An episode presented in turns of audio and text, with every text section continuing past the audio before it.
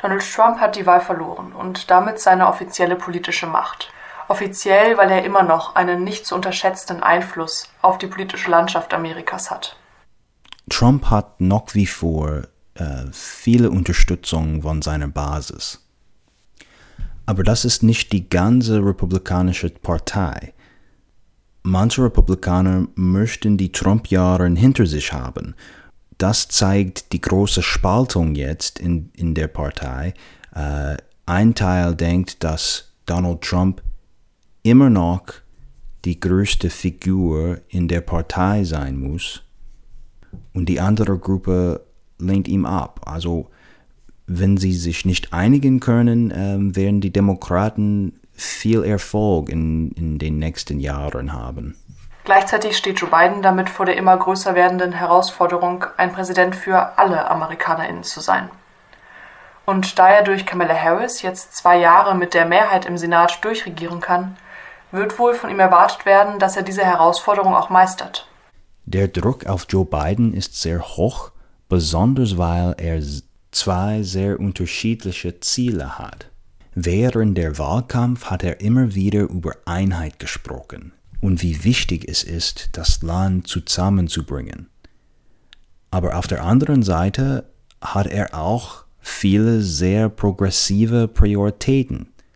Viele Demokraten haben im Moment sehr progressive Prioritäten. Aber wenn Joe Biden diese Prioritäten durchsetzt, dann wird die Einheit ein Stück schwieriger, weil die Republikaner ganz deutlich ähm, immer noch sehr konservativ sind. Aber Biden hat sehr gute politische Fähigkeiten und wird versuchen, äh, Kompromisse zu finden. Und ich bin optimistisch, dass er das mindestens halbwegs schaffen kann. Trotz dieses Optimismus verschwindet mit Joe Bidens Amtsbeginn Donald Trumps Präsidentschaft nicht einfach aus den Köpfen der AmerikanerInnen. Und sobald auch nicht aus dem Senat.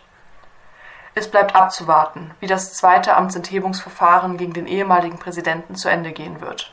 Trumps zweites Impeachment wird dafür sorgen, dass er immer noch ein großes Thema in Washington, DC ist.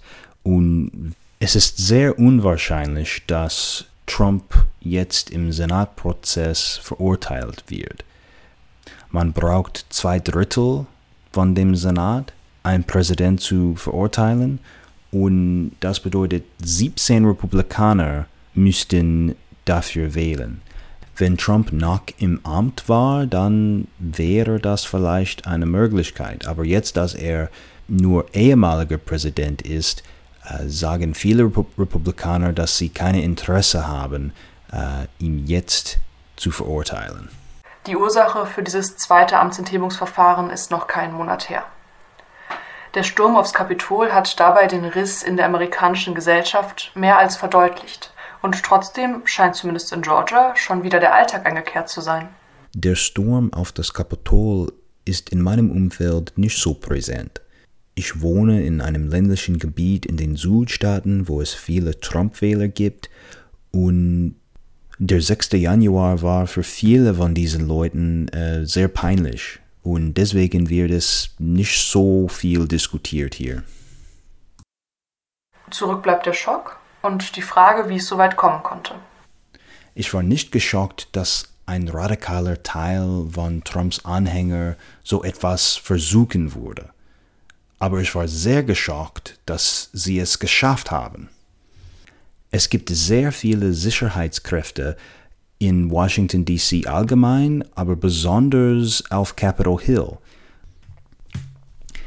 Ich hätte es nie für möglich gehalten, dass die Kapitolpolizei und die anderen Sicherheitsdienste, die da arbeiten, von so einer Gruppe überwunden sein könnten.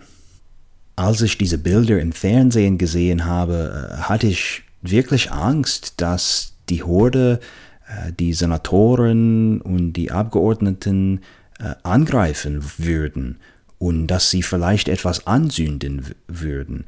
Und es ist wirklich ein Wunder, dass nichts Schlimmeres passiert ist. Nach vier Jahren Donald Trump wird man sich an dieses Ereignis über alle anderen erinnern. Aber auch die Jahre davor waren keine ruhige Zeit für die amerikanische Bevölkerung. Egal ob Republikaner, Demokrat oder neutral. James Hoffnung an diese ersten Monate nach Joe Bidens Vereidigung spricht damit vermutlich vielen AmerikanerInnen aus der Seele. Die Amtseinführung war für mich sehr beruhigend. Klar, sie war keine normale Amtseinführung wegen Corona, aber die ehemaligen Präsidenten waren da, der neue Präsident hat wie normal eine Rede gehalten und den Eid geschworen. Und das war ein sehr starkes Symbol, dass diese Radikalen nichts geleistet haben. Ich hoffe für viele Langweiligkeit in den ersten Monaten von Joe Bidens Amtszeit. Nach vier Jahren Trump und einer neuen Krise jede Woche hoffe ich für eine Regierung, die kompetent ist und leise.